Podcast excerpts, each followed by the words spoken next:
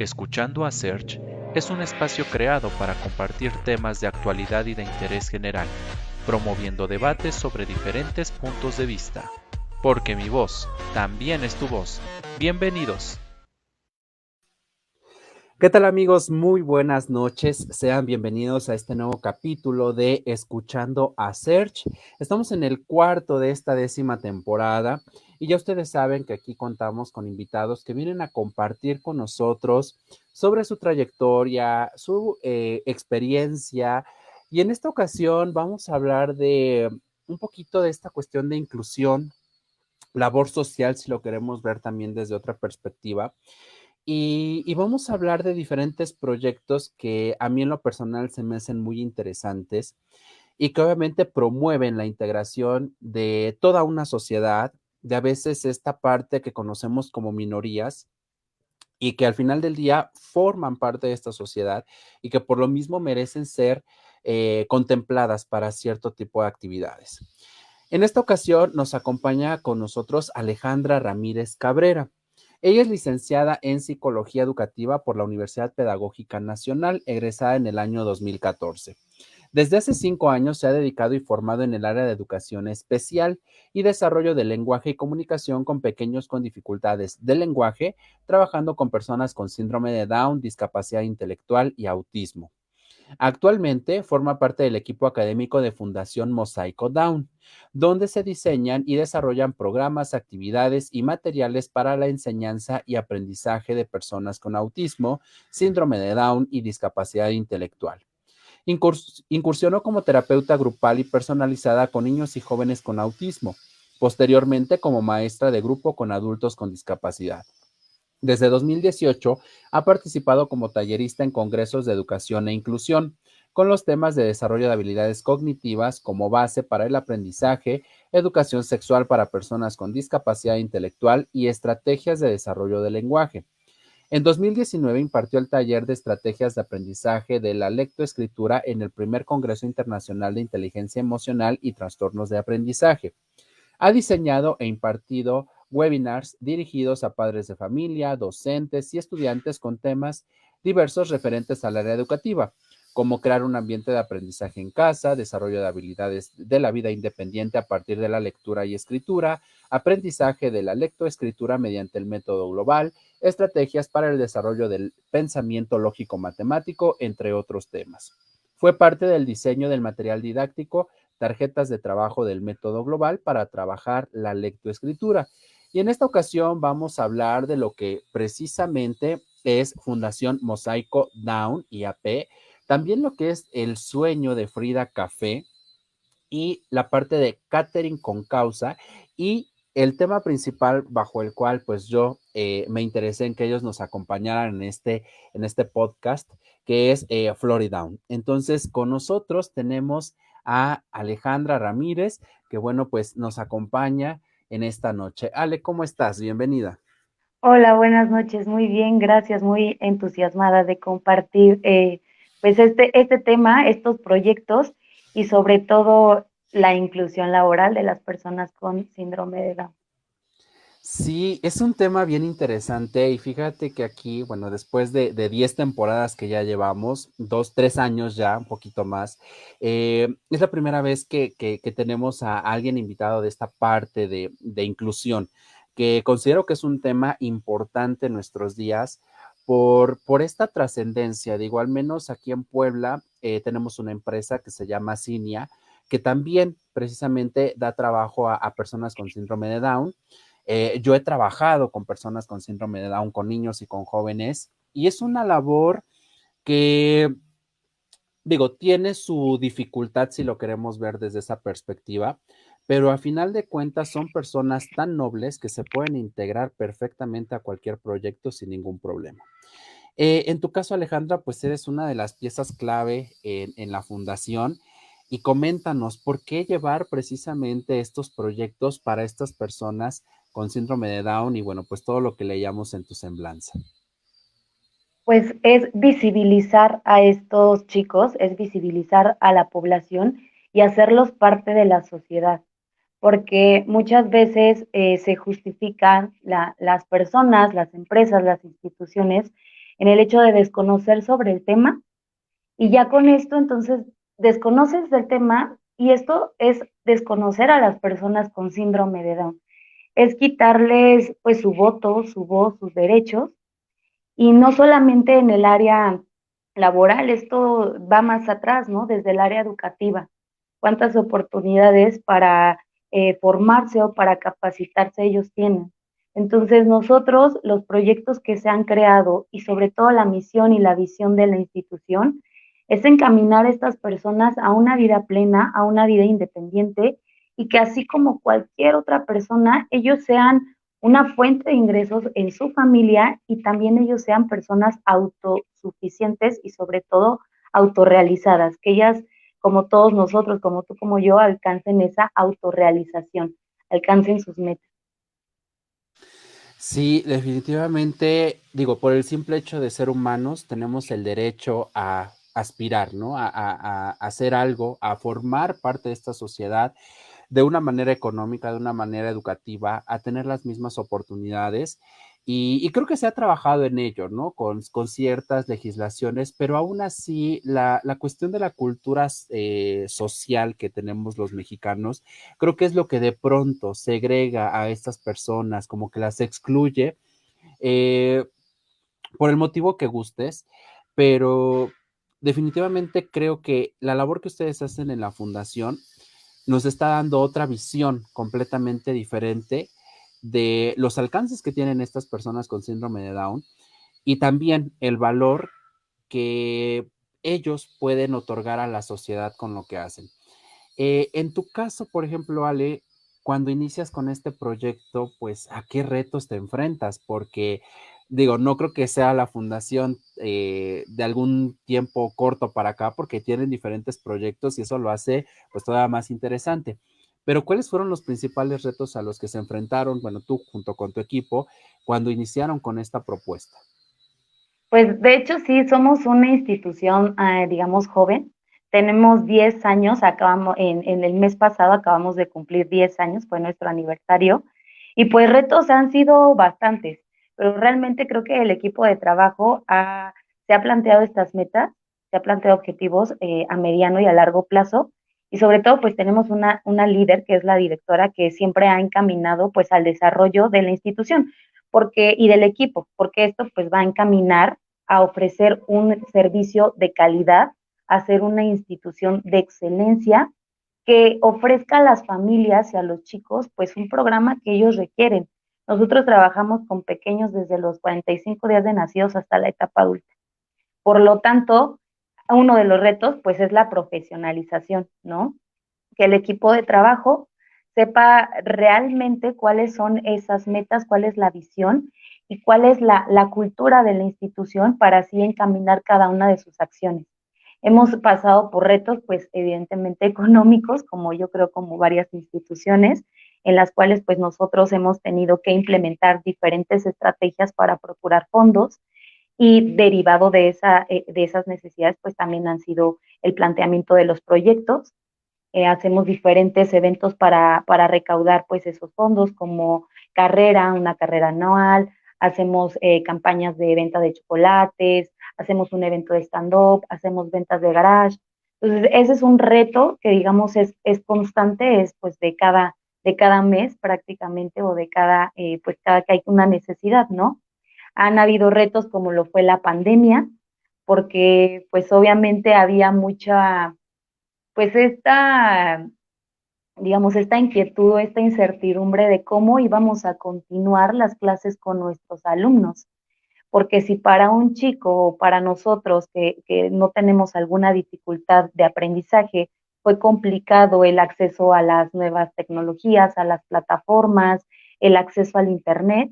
Entonces, para, para nuestros chicos, para la población de la fundación, pues también fue todo un reto que a mi experiencia yo quedé muy satisfecha porque los aprendizajes se incrementaron. No nada más lo vi a nivel equipo de trabajo, a, capacitarnos más, a buscar nuevas eh, eh, estrategias, nuevas metodologías, sino que para mí fue un canal en el que los alumnos tuvieron más acceso a lo que es la tecnología y eso es visibilizarlos más.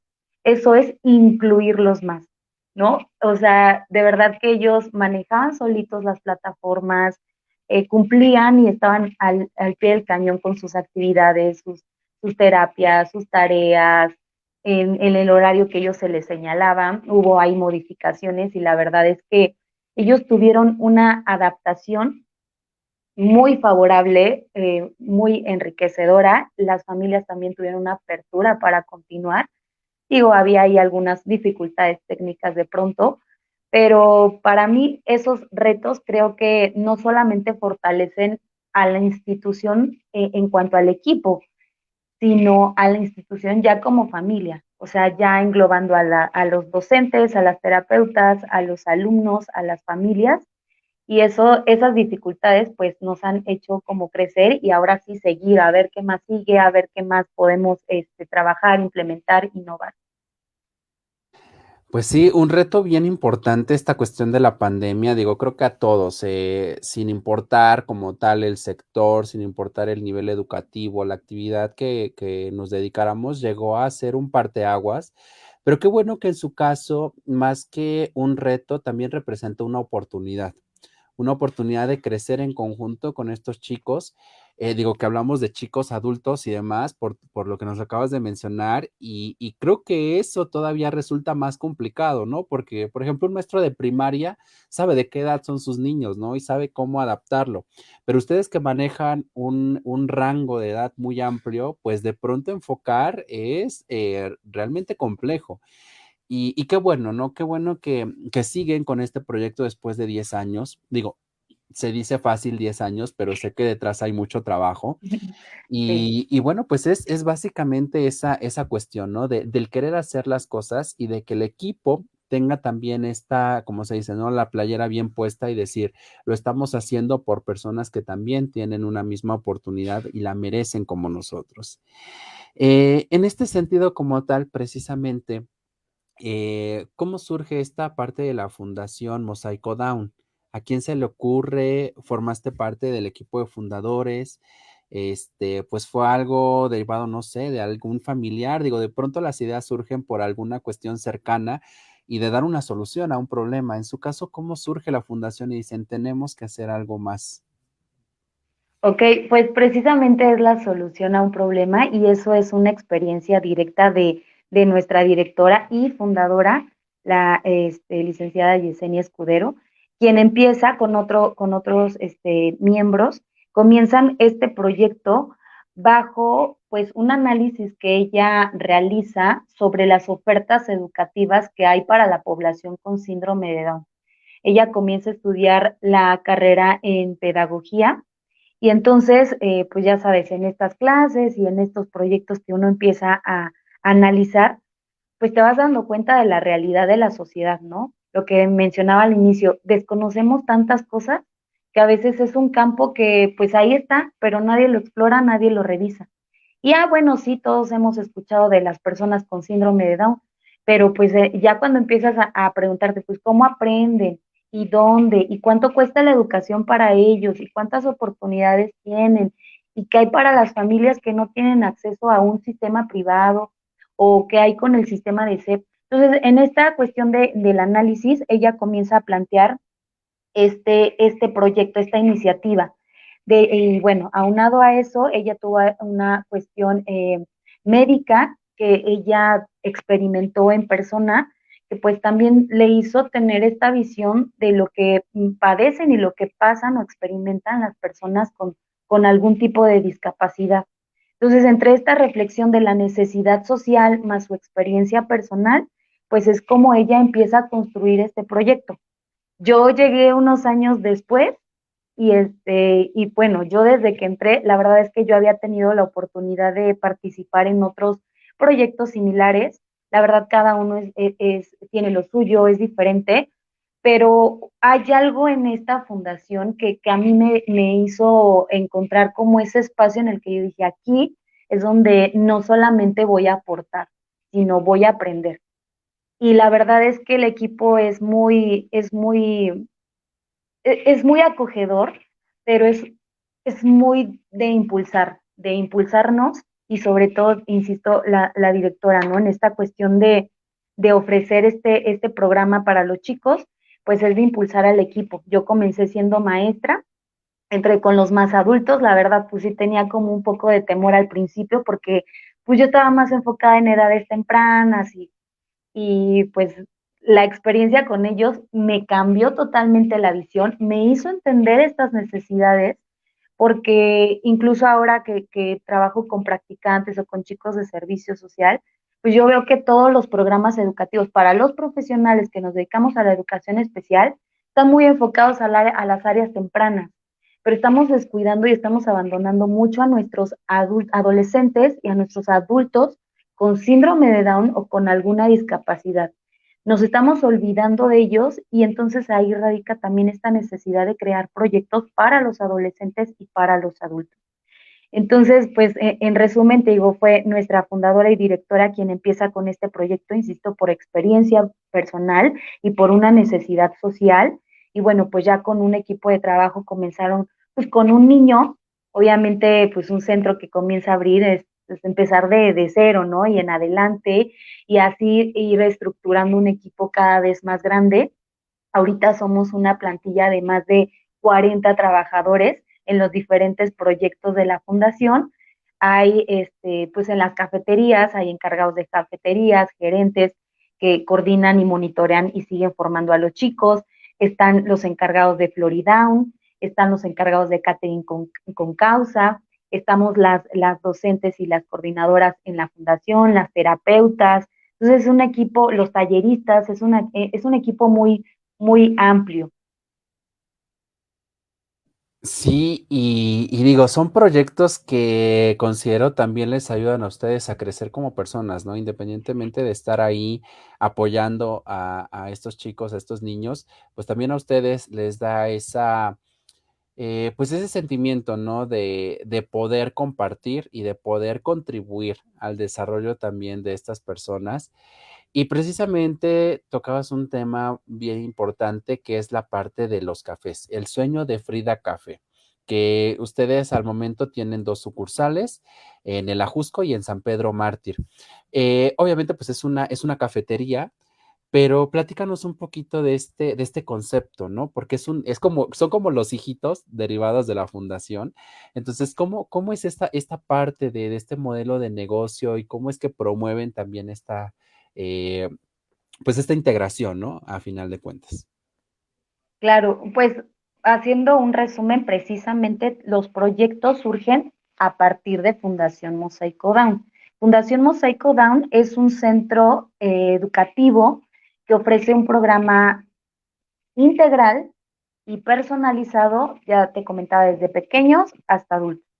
Entonces aquí viene toda la parte, digamos, académica, que se complementa de, la, de, diferentes, digamos, eh, talleres o, o clases, programas y terapias que van a desarrollar no nada más la lectura, la escritura, las matemáticas, sino que nuestra misión más importante es darles las herramientas y que ellos desarrollen habilidades para la vida independiente. Entonces, pues e, e, ese era el trabajo, digamos, eh, ahí dentro de la, de la institución. Posteriormente se estructura lo que es la carrera técnica en gastronomía. Para esto se hace un convenio con el Instituto Mexicano de Gastronomía, quienes nos proporcionan o tenemos ahí como, como un vínculo de, de inicio para poder tener, pues, digamos, un programa en forma, ¿no? Lo que es una carrera, lo que nosotros realizamos fue adecuarla. Es decir, todos los contenidos los eh, estructuramos para que fueran significativos y funcionales para nuestros alumnos. Entonces, pues ya teníamos a nuestra primera eh, generación en gastronomía, las clases pues marchaban muy bien, ahí se trabajan pues un, un, equipo, ¿no? Este multidisciplinario. Pero ¿qué pasa en una carrera, ¿no? Cuando tú, yo, cualquier otra persona está en la universidad, pues tienes que hacer servicio social, prácticas profesionales, tiene que haber una evaluación. Obviamente, si estamos ofreciendo una carrera técnica para nuestros alumnos, tenía que haber lo mismo. Entonces, pues las evaluaciones las hacemos de forma interna, eh, ahí las maestras llevan un seguimiento, se comenta con los papás y esto pues, se, se mantiene este, en constante trabajo para seguirlos potenciando. Pero no había espacios que admitieran a nuestros chicos para hacer ahora lo que son prácticas profesionales. Y esto, la verdad, era una necesidad urgente, porque todo lo que ellos ya trabajaban en el aula con maestras y terapeutas, ¿cómo íbamos a, mostrarles que ya estaban listos o que qué nos faltaba de seguir trabajando para la vida real? ¿no? Porque en el aula, pues ya entre la confianza, entre pues, las rutinas, pues puede ser un poco más fluido pero necesitábamos espacios, escenarios reales para que ellos pusieran en práctica todos esos conocimientos que ya habían adquirido. Entonces, afortunadamente, aunque la directora pues buscó estos espacios, pues había como estas barreras, ¿no? En que si alguien iba a estar con ellos, si tenían un monitor, que el horario muy, muy, muy corto, este, que había este, pues barreras o muchas limitantes en las actividades que podían o no realizar. Pues, realmente no había un espacio óptimo para que ellos pudieran realmente demostrar, ¿no? Esos aprendizajes y eso pues podía desmotivar a nuestros alumnos, porque pues sí, ¿no? O sea, ¿para qué tanto estudiar si no me estás dando la oportunidad? Entonces, a partir de esta necesidad, surge el primer proyecto derivado de la fundación, que es Catering con Causa. Catering con Causa es eh, un servicio que se ofrece eh, al público en general, en el cual pues nos contratan, los chicos acuden ya sea a un brunch, un coffee break, a una cena, este, pueden ir a un cumpleaños, han ido como a este, conferencias y ahí con, su, con su mesa de, coffee break, es decir, llevan el servicio de comida a los eventos.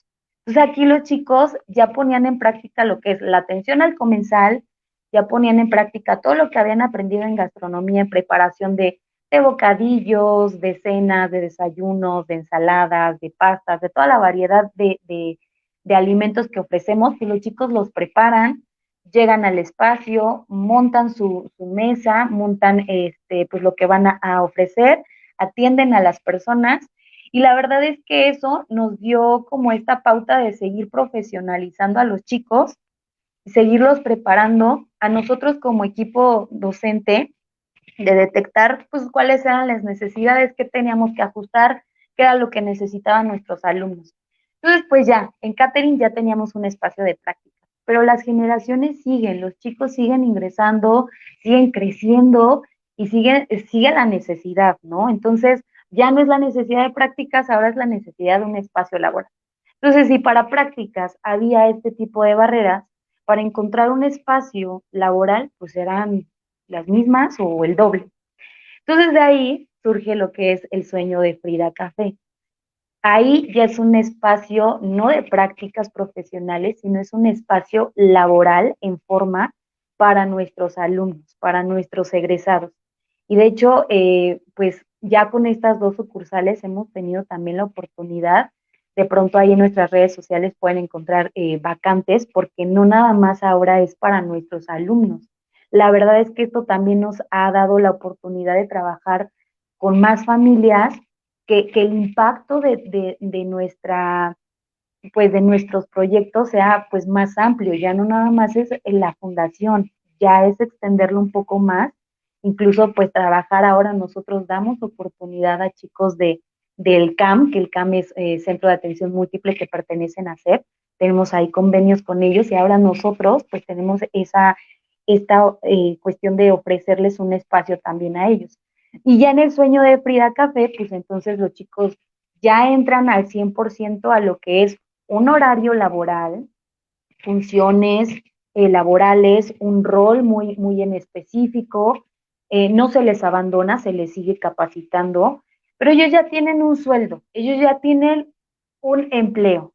Y esa cuestión puede sonar como, ay, pues venían de prepararse y ahora ya un trabajo, para ellos realmente les cambia el panorama muchísimo, les cambia la vida a ellos y a sus familias, porque así los papás no los comentan, o sea, ahora mi hijo, mi hija ya me aporta para comprar el gas, para pagar el internet, para pagar la luz, nos invita a la cena, se compra su ropa, ahora ya ahorró para, para una salida. Entonces, la verdad es que es algo inexplicable porque pues ahora ellos ya son una, son aportadores para su casa, o sea, aportan, pero aparte ellos se sienten satisfechos, se sienten muy motivados.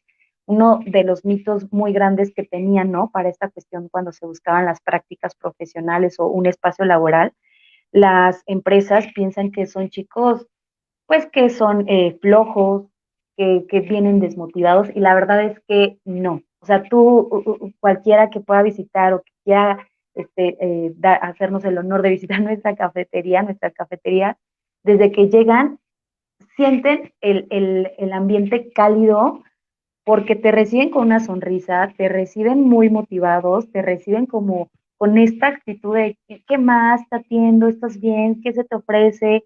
Y así los ves de toda su jornada laboral. O sea, de pronto sí los ves un poco agotados, pero no, ellos así de, ¿ya te cansaste? No. O sea, ¿qué sigue? Y estoy bien. ¿Y qué más? Y, y yo te ayudo. Y yo esto. Y eso, la verdad es que es una satisfacción muy grande para nosotros. Y bueno, aparte de eso, ver a quienes fueron nuestros alumnos y ahora son nuestros compañeros de trabajo, pues es una, es una gran experiencia. Sí, definitivamente todo esto que nos cuentas, digo, qué padre. Eh, no estamos hablando solamente de un aspecto formativo, sino también de llevar este acompañamiento después de un aprendizaje. Eh, creo que en este sentido, ese tipo de labores hacen falta muchísimo en nuestro país, para no quedarnos solamente con esta parte de ya te enseñé y pues ahora arréglatelas como puedas, ¿no? Sino también de crear estos espacios que hacen muchísima falta para muchas cuestiones eh, obviamente, como mencionábamos, este, la parte de los chicos con síndrome de Down, hacen falta espacio, espacios para niños autistas, eh, incluso para, para niños con capacidades diferentes, jóvenes con capacidades diferentes, que obviamente quieren estar económicamente activos, ¿no? Llega una edad en la que obviamente se quieren sentir útiles, parte obviamente de la, de la sociedad haciendo algún trabajo. Y a veces, pues digo, aun cuando se habla hoy en día de muchas cuestiones de inclusión y demás, pues las empresas se quedan muy lejos, ¿no? Por ejemplo, una empresa, ¿cuántas personas contratará con alguna discapacidad? Si acaso una o dos. Entonces, es muy limitado y qué padre que haya surgido este, este proyecto. Y sí, lo que, lo que mencionas, Ale, es muy cierto. Eh, las personas con síndrome de Down, digo, llegan a ser un amor de personas, quienes hemos trabajado con ellas. Este, de pronto llegan a ser un poco introvertidas, pero tienen una capacidad increíble que, que, yo, por ejemplo, en las dos ocasiones que he trabajado con, una vez me tocó trabajar con una niña de seis años y que al principio, pues ni caso me hacía y, y, y, el día que yo la vi bailar y que la vi tan segura y que pasó a recibir como tal su, su diploma de que había terminado el preescolar, o sea, literal, a todos nos rodaron las lágrimas porque dijimos, lo pudo hacer, lo hizo como cualquier otro niño y convivió con aquellos niños que, que, no tenían ningún problema. Y sus compañeros jugaban con ella y demás y, y, el otro chico que también era adolescente cuando lo vi dije es que tú puedes hacer esto y más y cuando me dijo es que ya estoy trabajando y es que ya estoy haciendo esto y es que me encanta digo wow o sea e, en el, en el querer está el poder y qué bueno que ustedes lleven a la práctica esta labor de, apoyar a este tipo de personas.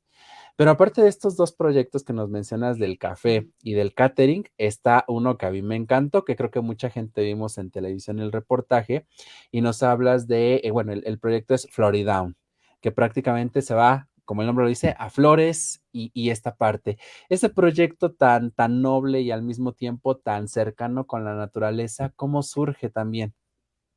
Ok, bueno, ahora vamos por fases, ¿no? Y, y sí. todo, si te das cuenta, todo tiene un porqué y todo surge prácticamente de una necesidad, ¿no? O sea, porque sí. Floridown, aquí surgen dos cuestiones. Nosotros en los servicios de, de catering, quienes tengan oportunidad, los invito a que visiten la página y al final la, las mencionamos. El servicio se monta y pues ahí venían pues los, los arreglos, ¿no? Entonces, pues era otra área que se podía explorar con los chicos. Bueno, si ya están preparando los alimentos y ya están atendiendo a las personas, ¿por qué consumir los arreglos cuando ellos pues también podrían como participar? Igual este, este proyecto pues surge a partir de las ideas que de, la directora. La verdad es que ella va idea tras idea y siempre nos, nos comenta en las reuniones, ¿no? Ya adivinen ahora qué vamos a hacer y traigo esto nuevo y la verdad es que todos nos quedamos así, pero sí, a ver, ¿no? Vamos y le entramos. Y pues aparte, porque algo que mencionabas ahorita, es que precisamente en las empresas hay pocos espacios y muchas veces esos, esos pocos espacios solamente se van a centrar en lo que son empleos como limpieza, eh, acomodo de algunos artículos, eh, puede ser a lo mejor nada más en maquila. Entonces, la, las oportunidades de profesionales o formativas de esta población, pues aparte de escasas, son muy, muy limitadas. O sea, son, son, tienen pocas opciones. Entonces, en esta cuestión la directora dijo, bueno, pues, ¿por qué no eh, eh, intentar con lo que es el diseño floral? Y esto pues surge en la cuestión de pandemia, en donde pues también eh, teníamos que continuar, como te decía, innovando y también teníamos que continuar viendo qué más se le podía ofrecer a los chicos, porque no a todos les gusta la gastronomía. Hay quienes, ay, no, pues no me gusta, o ay, me da miedo, ¿no? Y, se vale. Entonces, eh, la directora estudia lo que es una, una carrera en, en diseño floral y ella comienza a impartir las clases con los chicos. Entonces, em, ya ahorita vamos con, la primer generación. ¿Y ahí qué hacen los chicos? Pues hacer los arreglos florales para toda ocasión. Igual ahí los invito a que vean nuestra, nuestra página, es Floridown. Ahí viene nuestro catálogo y ahí van a encontrar pues también opciones para un cumpleaños, para un desayuno, para un evento, para dar una sorpresa.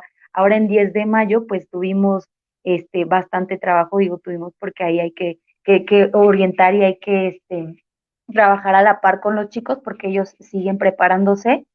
Entonces, pues fue eh, una fecha en la cual tuvimos que hacer como muchos arreglos con ellos. Y la verdad es que eso les emociona. O sea, les emociona porque a lo mejor en gastronomía ellos pueden ver directamente cuando atienden a una persona, pero en flores dicen, ¿y qué pasa? O sea, ya hice mi arreglo, pero ¿qué pasa con mi arreglo? Entonces, les decimos que lo hagan con mucho amor, porque ese arreglo es un detalle que da una persona con mucho cariño a otra persona. Y sí, o sea, ellos son de, como te decía, de echarle ganas y decir sí, y le va a gustar, y quiero ver qué cara pone. Entonces, se emocionan mucho porque obviamente es su trabajo, pero no solamente, o sea, ellos tienen una, una cuestión como muy empática, que no solamente es mi trabajo, o sea, quiero que le guste esa persona. Quiero que transmita esa emoción. Aquí en este diplomado es, eh, tiene una duración de dos años. Nuestros alumnos se van preparando desde las bases, que es eh, repaso de formas, de colores, combinaciones, texturas. Se les enseña cómo cuidar eh, pues lo que es la materia vegetal, que son el follaje, las flores, cómo se llama cada una de ellas, cómo la tienen que eh, manipular para poder eh, trabajar y hacer como su arreglo. Ellos van trabajando eh, en un inicio copiando o imitando un modelo que se les plantea, pero la intención es que sea algo artístico, que, sea algo que, que promueva su creatividad, su imaginación y que ellos tengan la oportunidad de plasmar su personalidad en cada uno de los arreglos que ellos hacen. Entonces, créanme a las personas que, nos han llamado y que nos han dado la oportunidad de recibir o enviar un arreglo, es totalmente personalizado porque ellos ponen parte de sí en ese arreglo. Y bueno, ahorita no tenemos una tienda física, que es lo que muchos nos preguntan, más bien hacemos o trabajamos bajo pedidos en línea, por eso les menciono mucho las redes sociales. Ahí cada que llega un pedido, pues se trabaja con los chicos y ellos pues muy entusiasmados abren esta, este, pues abren este, este pedido y, comienzan a elaborarlo. E insisto, es una nueva oportunidad y sale un poco de lo que es lo, lo, normal, ¿no? La maquila, la limpieza, sino que esto es un poco más de expresión de, de lo emocional y pues que también les va a dar ciertas bases que en general no nada más se trata de que sean parte de nuestro equipo, de, la fundación o de los proyectos. Si en algún momento las familias y ellos tienen esta intención del autoempleo, de tener su proyecto de autosustento, pues nosotros con mucho gusto los vamos a seguir formando, los vamos a seguir asesorando y vamos a seguir también trabajando con las familias, porque desde los pequeños hasta los más grandes, para, para, y sobre todo en esta cuestión de la inclusión laboral, es un trabajo en equipo. Y ese trabajo se da entre el chico, la familia y nosotros como institución. Sí, sí, sí, definitivamente. Y, bueno, qué interesante esta dinámica, eh, o sea, de, de, de, encontrar estas áreas de oportunidad y al mismo tiempo promover el trabajo de estos chicos que sin lugar a dudas también son muy creativos, eh, tienen esta sensibilidad y eso creo que le da un toque diferente a cada cosa que hacen. Eh, tienen esta, esta facilidad de transmitir y eso creo que también es un, elemento clave, sobre todo en esta parte de las flores, en la parte de la calidad en el servicio, que digo, oye, es un punto que, que muchos lugares adolecen, porque pues si no tienes un buen servicio, no regresas a ese lugar, ¿no? Claro. Entonces, eh, aparte este concepto innovador de, incluir a, estos chicos, a estos jóvenes, a estos adultos incluso, creo que todavía... Eh, genera más empatía por parte de la sociedad, ¿no? De decir, mira, o sea, me está atendiendo incluso hasta mejor, ¿no? Que, en otro lugar. Eh, esa cuestión, digo, no he tenido la oportunidad, digo, sé que están allá en la Ciudad de México, pero bueno, este, igual, eh, lo, poco que hemos visto en redes creo que precisamente nos hace ver esa realidad que quizá veíamos tan aislada o que veíamos que era imposible, que ustedes lo están llevando a un proceso eh, concreto y que obviamente está generando también un cambio en la sociedad, un cambio en estos chicos primero y un cambio también en la sociedad, que eso creo que está ya, ya empezando a dejar una huella y obviamente esperemos que siga creciendo, creciendo, creciendo, expandiéndose para que entonces hablemos de verdadera inclusión, ¿no? Porque hoy en día el término está tan trillado, pero hablamos de inclusión y nada que ver lo que entendemos como inclusión con lo que realmente debería ser. Eh, en este sentido, ustedes como tal, eh, como institución, digo, como parte formadora, eh, pues realmente, ¿cómo los ha visto la, sociedad? digo, sé que es una, una, cuestión complicada el que digan es que es una escuela especial y, especial en el sentido del tipo de estudiantes que tienen. Pero, por ejemplo, hablamos de diferentes edades. Eh, como tal, ¿qué tanta aceptación ha tenido la, sociedad para decir, bueno, sí, yo tengo un hijo con síndrome de Down o con tal padecimiento que yo creo que necesita especialistas para formarse y quiero que se integre a la sociedad? ¿Han tenido eh, esta confianza con ustedes? De pronto hay quienes digan, no, mejor no, yo lo sigo cuidando y a ver qué pasa. cómo ha sido este crecimiento? Pues Sí, hay un poco de todo, pero la verdad es que este precisamente este crecimiento se ha dado gracias al impacto que hemos tenido en, en, las, en el desarrollo, en el aprendizaje de varios de nuestros alumnos, y eso se ve, como decía, con la familia, ¿no? Sí tenemos casos de papás que a lo mejor por ciertos temores o por ciertas inquietudes, bueno, ya sea que pausen eh, el aprendizaje, pero la verdad es que eh, afortunadamente la mayoría de las familias continúan. O sea, tenemos, eh, nosotros llamamos historias de vida o casos de éxito, porque son chicos que conocemos desde bebés, o sea, que empezaron con nosotros en estimulación temprana y que ahorita ya los ves así de 8 o 10 años y dices, wow, o sea, no lo puedo creer cuánto es que, que has crecido, cuánto es que has logrado. Y lo que más motiva es que ellos de verdad no se van por vencidos y la esperanza que también las personas o las familias pueden, pueden llegar a tener cada que ellos van avanzando y cada que ellos ven, pues que vamos un escaloncito más, un escaloncito más y un escaloncito más. Esa confianza y ese trabajo que se realiza con las familias es lo que pues nos ha encaminado y nos ha llevado hacia donde estamos. Como te decía, sí somos una fundación joven, pero que año con año se plantea y trabaja en los retos que se le van presentando hemos tratado de, seguir ofreciendo como esta cuestión de atención integral. El equipo pues está formado por psicólogos, eh, pedagogos, terapeutas, fisioterapeutas, terapeutas del lenguaje. ¿Y esto a qué nos ha ayudado? A que cada vez podamos atender más las necesidades específicas de nuestros alumnos.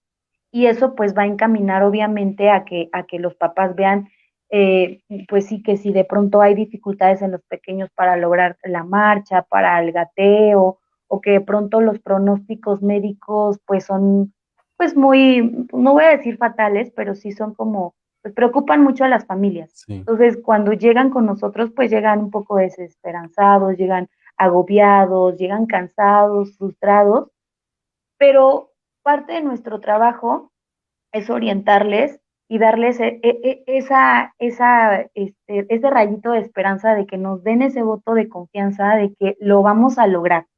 Puede ser un poco lento, podemos tener eh, algunas eh, regresiones, podemos tener que eh, pues trabajar en ajustes, en adecuar algunas cuestiones, pero lo podemos lograr y eso ni siquiera lo vamos a delimitar nosotros, o sea, eso, eso va bajo la marcha y el ritmo de, de cada uno de los alumnos. Y entre más los motivemos, entre más oportunidades les demos, pues también ellos se sienten más motivados, más empoderados y eso da también pues más, más, más, más esperanzas a las familias. Entonces, pues trabajamos con estos casos que te digo que, ingresaron desde pequeños, que veníamos así con un panorama de, de, una familia, pues a lo mejor te digo cansada, este, desalentada, y pues que ya que ven los avances, ya que empiezan a mostrar, ya lo escucho hablar más, ya lo voy a interactuar más, en casa ya ayuda. O sea, son comentarios que hemos recibido por parte de las familias, ¿no? De, este, Miss, ¿qué le están enseñando? Porque en casa ya llega y agarra los trastes y ya los quiere lavar. Ah, pues sí, señora, trabajamos con esta parte de la independencia. Miss, ¿qué le están enseñando? Que ahorita ya, o sea, lo entiendo mucho mejor, habla más, ya interactúa más en la familia, quiere participar, y eso se da desde los pequeños hasta los más grandes. ¿No? Que muchas veces también hay casos en las cuales pues los chicos no, no es por este, pues cada uno sabe las situaciones familiares, pero de pronto los van abandonando, ¿no? Ya los ven grandes, ya los ven adultos y dicen, no es que ya que va a aprender, pues si ya él pasó por la escuela, pues si ya, ya aprendió, ya fue todo los cursos que tenía que ir, pero entonces se acercan y ven que todavía hay más que se les puede potenciar y sobre todo la parte social, ¿no? La parte de interacción, que no se pierda esa convivencia. Y entonces los empiezan a ver de, ya lo noto más alegre, se despierta solito, ya ni tengo que irlo a, despertar porque él solito ya está arriba de la cama, ya prácticamente vestido para salir a la escuela. Entonces, esos, esos comentarios, esas retroalimentaciones, esas em, pues experiencias que las familias nos cuentan es lo que nos ha, nos ha impulsado y también nos ha posicionado como institución. Sí, bien dicen que lo bueno se contagia y creo que eso es lo que han logrado, ¿no? La parte de un entusiasmo, la parte de un trabajo en equipo va, va creciendo, va creciendo y esperamos obviamente que siga creciendo más y más con el, con el paso del tiempo. Eh, en esta parte, Ale, para precisamente las personas que, a lo mejor tengan a, algún familiar, algún amigo con este tipo de, situaciones, de necesidades especiales, eh, que ustedes pueden apoyarles. Eh, si nos quieres compartir las redes sociales para que obviamente se pongan en contacto o si alguien tiene la iniciativa de querer apoyarlo, sumarse a su equipo, digo que pues creo que siempre hacen falta manos, hace falta personas para poder trabajar. Este, pues si nos gustas mencionar tus redes sociales, bueno, las redes sociales de la fundación y de los proyectos. Sí, estamos en Facebook como Mosaico Down, en Instagram como Mosaico Down Oficial, y ahí pues ya pueden encontrar nuestras otras páginas, que es Floridown, como les mencionaba, en, igual en Instagram y Facebook. Está también El Sueño de Frida Café, que es la sede Ajusco y hay de la sede San Pedro, y está Catherine con Causa. Esas son nuestras redes sociales. Ahí pueden seguir cada una de nuestras actividades, cada uno de nuestros proyectos. Como menciona, se pueden sumar con nosotros eh, de diferentes formas. Una, pues eh, tenemos ahí un programa de voluntariado. Hemos tenido pues la oportunidad de participar con diferentes personas en, actividades y eventos. Em, hay quienes llegan con un proyecto a lo mejor para teatro, artes, igual pues podemos ahí conversar sus proyectos pero también pueden ser parte de la fundación aportando en nuestras campañas de, recolección de, fondos, como les mencionaba al inicio, para comprar material, para pagar los servicios, para el, para el pago de las maestras y de las terapeutas. y así ya están siendo parte de esta comunidad. Nosotros tenemos ventas de garage, entonces para estas ventas de garage recolectamos eh, objetos que ya no ocupen en casa, pero que se les pueda dar un segundo uso. Además, estamos cuidando el ambiente. Entonces, ahí, pues, ropa, zapatos, muebles, juguetes, libros, electrodomésticos, de todo, se recolectan y pues se sacan a la venta y pues así recaudamos fondos. Pueden acudir a nuestros eventos, nuestra carrera anual que se lleva a cabo en Six Flags, o sea, aparte de, de participar, de, de pues ser un poco ahí deportistas, este, pues se van a divertir en, el parque y aparte están apoyando a la educación de estos chicos. Pueden participar en nuestra campaña de venta de chocolates, igual lo pueden eh, ver en nuestras redes sociales, o si ya quieren eh, pues ver también más de, de forma presencial lo que es el trabajo con los chicos, pueden acudir a nuestras cafeterías, una está ubicada a unos cinco minutos de Six Flags, la otra está ubicada, la de San Pedro Mártir, en la carretera federal a Cuernavaca. Estamos al sur de la Ciudad de México. Pueden visitarnos de lunes a domingo en Ajusco, de lunes a sábado en San Pedro Mártir. Hay desayunos, hay alimentos a la carta. Pueden pedir un servicio de catering, también de esa forma pueden ser parte de Fundación Mosaico Down. Este, hay para sus eventos, para sus desayunos o cualquier este, evento que tengan eh, en el trabajo, con la familia, con los amigos, nos pueden contratar o también pueden mandar un, bonito detalle con los chicos de Florida, que como ya les mencionaba, ellos lo van a hacer con muchísimo cariño.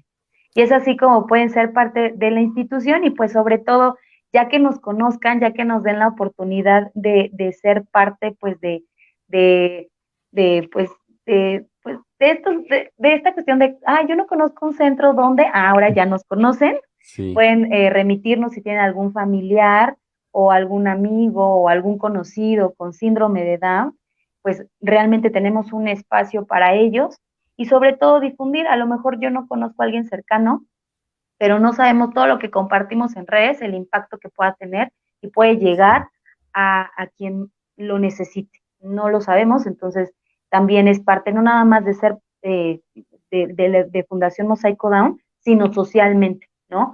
Compartir este tipo de causas porque, insisto, alguien lo puede requerir, la parte educativa o la parte laboral. Sí, sí, sí, definitivamente. Así que bueno, pues ya saben, a seguir a Fundación Mosaico Down en sus diferentes redes sociales, con sus diferentes modelos de negocio. Y, y bueno, eh, la parte en la que digo, creo que es un poquito más eh, dada a, aportar, pues es visitando las cafeterías, convivir también con, con los chicos, la parte de las flores, el catering, digo, creo que va a ser una experiencia diferente. Y desde luego las demás campañas que, bueno, ya nos mencionó aquí Ale, que no hay pretexto a quienes anden por allá por la Ciudad de México, dense la oportunidad. Créanme que cuando uno conoce, eh, pues, este tipo de fundaciones que trabajan con este tipo de proyectos, uno se sorprende de toda la labor que hacen, de todo lo que hay detrás y dices, wow, o sea, qué padre, qué bueno. Y, lo importante, lo interesante, ¿no? Que cada vez se sume más y más gente, que lleguen a concretar más y más metas. Y, bueno, sabemos que las necesidades que tenemos en México son muchas. Ah, tenemos niños con muchas, muchas otras necesidades, a lo mejor de, de, salud también, de cuestión emocional, psicológicas. Pero bueno, todas las fundaciones tienen un objetivo y si tenemos la oportunidad de apoyarlas, hagámoslo. De verdad, este, creo que las carreras, al menos aquí en Puebla hay carreras cada semana y, bueno, quienes hemos tenido la oportunidad de estas carreras que pertenecen a algún tipo de fundación, eh, la sorpresa de ver a los niños ahí este, es increíble, es increíble la convivencia y, aparte precisamente son muy, muy amorosos, son muy dados a expresar sus sentimientos y decirte gracias, gracias por venir a ayudarme, gracias por venir a comprarme algo. Eh, y te lo entregan con un amor tan incondicional que yo creo que ni siquiera en la familia llegas a sentir a veces eso. Y eso que estos niños los estás conociendo quizá por primera vez, estos jóvenes, y dices, algo bueno estoy haciendo y qué bueno que estoy ayudándote a que tú sigas creciendo, sigas aprendiendo, sigas formándote y te puedas integrar a la sociedad como cualquiera de nosotros. De verdad, este, háganlo. Y, y, bueno, pues ya tenemos ahí las redes sociales también para que ustedes puedan seguirlo sin ningún problema. Ale, pues se nos está terminando el tiempo, pero ¿qué viene precisamente para Fundación Mosaico Down? Digo, estamos saliendo de un periodo complicado con esta parte de la pandemia. Eh, y sé que a lo mejor esta situación llegó a frenar algunos proyectos, ¿no? Porque pues estar desde casa no puedes trabajar como ya de manera presencial. ¿Qué viene para ustedes? Digo, sé que son una fundación con mucho empuje, con mucha iniciativa y eso parte directamente de su líder, pero ¿qué viene? ¿Qué, qué viene? ¿Qué hay de nuevo? Pues precisamente seguir impulsando a nuestros estudiantes. Como te decía, vienen generaciones atrás, aparte de los adolescentes que ya tenemos, y esta, seguir trabajando en las necesidades que ellos tienen y no nada más educativas, sino profesionales. seguir eh, buscando áreas y espacios en los cuales ellos puedan tener la oportunidad de desempeñar otras profesiones y no, no limitarnos a las, a las que ya hay, sino buscar y explorar, eh, innovar y ver hasta dónde pues nosotros podemos impulsarnos, impulsarlos. Eh, aquí también pues siempre ha sido una de las eh, visiones seguir expandiéndonos. La verdad es que en, eh, también en pandemia se daba que muchos de otros lugares, de otros países incluso nos, nos estaban pues ahí contactando. Pues la intención es que Fundación Mosaico Down llegue a otros espacios. Digo, ahorita estamos ubicados al sur de la Ciudad de México, pero si en algún momento se abre la oportunidad de irnos más allá, de ahora sí romper con esta barrera de, espacio, pues llegar a más familias y que el impacto social pues sea amplio, que seamos un ejemplo para, para las familias, para otras instituciones, pero sobre todo que siempre seamos un espacio que impulse a nuestros alumnos. Pues mm, yo no dudo ni tantito que eso se va a alcanzar. Este, ya la labor que hacen está dejando huella y entonces van a seguir dejando una huella y esperemos que la fundación no solamente se quede ahí en la Ciudad de México, que llegue a diferentes partes de la República Mexicana, que obviamente pues tenga también este alcance internacional, porque estoy seguro que hay fundaciones que igual que ustedes en otro lugar están trabajando con ello y el hacer suma de esfuerzos, el generar sinergia, creo que hoy en día es importantísimo porque nos abre un nuevo panorama, nos da nuevas oportunidades y obviamente da mejores oportunidades a estos chicos que ustedes apoyan. Ale, la pregunta que toda la vida les hago a mis invitados. Eh, en tu caso, por ejemplo, si no te hubieras dedicado a esta parte de, trabajar con estos niños con síndrome de Down, eh, y digo, tienes una semblanza verdaderamente impresionante, te apasiona lo que haces, ¿te hubiera gustado hacer alguna otra cosa? ¿Dedicarte a otra profesión?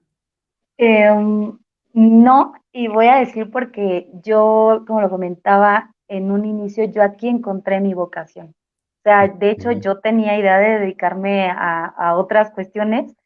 Este, yo estudié psicología para entrar como, como, digamos, a la investigación, un poco más difusión, cuestiones así. Y no, o sea, yo llegué a este espacio a, a, encajar, o sea, así como en un rompecabezas, a decir, aquí me siento realizada, aquí estoy aprendiendo, y no nada más a nivel profesional, sino a nivel eh, eh, personal, a nivel humano. O sea, ahí yo llegué, digamos, a embonar. Entonces, no, no me veo en otro espacio, a lo mejor en un, en un futuro pues eh, digamos ahí diversificándome un poco más, pero ahí es en donde yo creo que, estoy realmente generando un cambio, en donde incluso invito a otras personas que, se estén ahí como preparando ahorita para, para la docencia o para los terapeutas, realmente es una cuestión de, vocación, pero insisto, no a nivel nada más profesional de, de cuestiones técnicas y, todo lo que aprendes en la universidad o en las licenciaturas, en las maestrías, sino es a nivel humano. Tienes que encontrar esa, en donde das esa calidad humana de ti y sobre todo donde vas a recibir a manos abiertas, o sea, con, un, con mente abierta, donde no vas a estar cerrado. Sí, sí, sí. Pues qué interesante y al mismo tiempo que, eh, qué bonito la manera de pensar, de seguir eh, de llegar a ese lugar en el que te sientes cómodo, a ese lugar en el que te sientes bien y sientes que estás sumando precisamente para más personas. Y en este contexto, ¿qué les dices precisamente a, tus compañeros de trabajo o incluso a estas personas que en algún momento han pensado también en dedicarse a, apoyar a estos chicos con síndrome de Down o con alguna otra eh, situación en particular que requieran un tratamiento. ¿Qué les dices? Porque pues sabemos que dentro de la formación, lo que te dicen en la escuela es una cosa y ya lo que ves afuera es completamente diferente. A veces hay una brecha que puede ser muy corta, puede ser muy amplia, pero ¿qué les, qué les dirías a estas, a estas personas que están en ese proceso? Que lo vivan, que exactamente lo que te dicen en la escuela no es que no te vaya a ayudar, pero realmente la vida real es otra cuestión. Tienes que vivir la experiencia, insisto, eh, eh, llegar con una mente abierta porque no, aquí no vas a aplicar tecnicismos, aquí no vas a definir a las personas bajo teorías, bajo conceptos, aquí estás interactuando con personas. Entonces, apenas que acaba de pasar la, el Día del Maestro, pues la verdad es que yo creo que la educación es una responsabilidad muy grande que tenemos las personas que nos dedicamos a ello. Y tienes que tener en mente que más que ir a, llenar cabecitas, vas a ir a, enriquecerte tú para aprender tú y ahora sí guiarlos a ellos. Entonces yo los invitaría a eso, a que se den eh, oportunidad. Hay muchos espacios, no nada más en la fundación, donde puedes ir, puedes interactuar con las personas pues entender sus necesidades, las de, la de sus familias, incluso hasta las necesidades de los profesionales que trabajamos con ellos.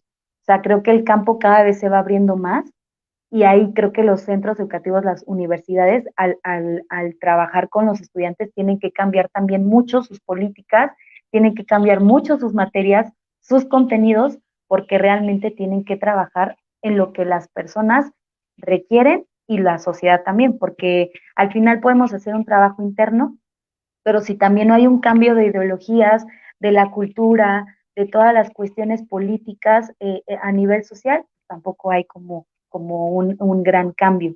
El impacto tiene que ser este, pues, a nivel general, pero pues sí, yo los invito a que vivan la experiencia a, con mente abierta, que vayan y, y revolucionen todos esos conocimientos y ahora sí, pues cambien, innoven, este, propongan. Sí, sí, sí. Pues excelente consejo. Eh, definitivamente tienen que convertirse en, esos agentes de cambio que está buscando la sociedad. Y, bueno, pues aquí tenemos la muestra de que cuando se quiere, se puede. Después de 10 años, aquí tenemos a Alejandra, tenemos obviamente pues al equipo que, está formándose, eh, bueno, que ya forma como tal a Fundación Mosaico Down y que obviamente la labor que están realizando está generando una huella importante en nuestro país. De verdad, este, mi reconocimiento por ello digo, yo, yo no sabía de los demás proyectos, yo los contacté por Florida, aunque vi que ese proyecto precisamente del 10 de mayo, pero ahora que vemos todo lo que hay detrás, que es una cuestión de formación, una cuestión de acompañamiento y también promover el empleo, eh, es una labor titánica y de verdad esperemos que, que, en México haya más personas como ustedes, haya más fundaciones como ustedes, que, que busquen ese cambio social, que busquen esa inclusión y que busquen que México realmente tenga una visión a largo plazo, que no se quede solamente en el día a día, sino que veamos por todos, porque somos una sociedad y todos nos complementamos. Tenemos aquí a Lili Salazar, pues nos manda ahí caritas felices. Tenemos a Marco también. Saludos. Y bueno, pues se nos está terminando el tiempo. Yo agradezco muchísimo el tiempo, Ale, que, nos has compartido, digo, a nombre de todo el equipo de Fundación Mosaico Down. Eh, el espacio es para darles visibilidad, para que obviamente conozcamos un poquito más de su trabajo, de su labor y obviamente también en la medida de lo posible quienes podamos pues los apoyemos eh, de una de otra manera, toda la, toda la ayuda es bienvenida y, y bueno, pues eh, el espacio está abierto por si se les ocurre otro proyecto, no sé, que ahora vendan panes, tamales los domingos, algo así, pues aquí también nosotros este, el espacio lo, lo vamos a, a difundir y, y, bueno, pues agradecemos también muchísimo a quienes nos acompañaron en esta transmisión, a Rineri, a Daniel Vaca, a Marco Marco, a Lili Salazar, Berenice Gutiérrez, a Francisco Javier Lugo. Bueno, pues a todos los que nos siguieron, de verdad, muchísimas gracias. No olviden de seguir a Fundación Mosaico en redes sociales si los desean apoyar también contáctenlos y bueno pues a todos los demás este negocios, emprendimientos, ideas, proyectos que han surgido también de ellos, que a final de cuentas tienen un mismo objetivo. Ale, de verdad, este, nuevamente mi eterno eh, reconocimiento, mi agradecimiento por tu tiempo y, bueno, pues aquí eh, las puertas siempre estarán abiertas. Muchas gracias, muchas gracias por ser un espacio de difusión, por considerar y hacer un espacio para este tipo de temas digo, en, en, la, en la diversidad de temas que, que de, de, tus invitados. Realmente gracias por también ahí voltearnos a ver. claro que sí, eso es importante. Y tenemos aquí un mensaje de Rineri, ya el último. Saludos desde Saltillo y felicidades para la fundación y apoyo, seres extraordinarios. Entonces, pues bueno, creo que, creo que eso siempre es digno de aplaudirse, pero también tenemos que ser buenos, eh, buenas personas al momento también de apoyar estas labores.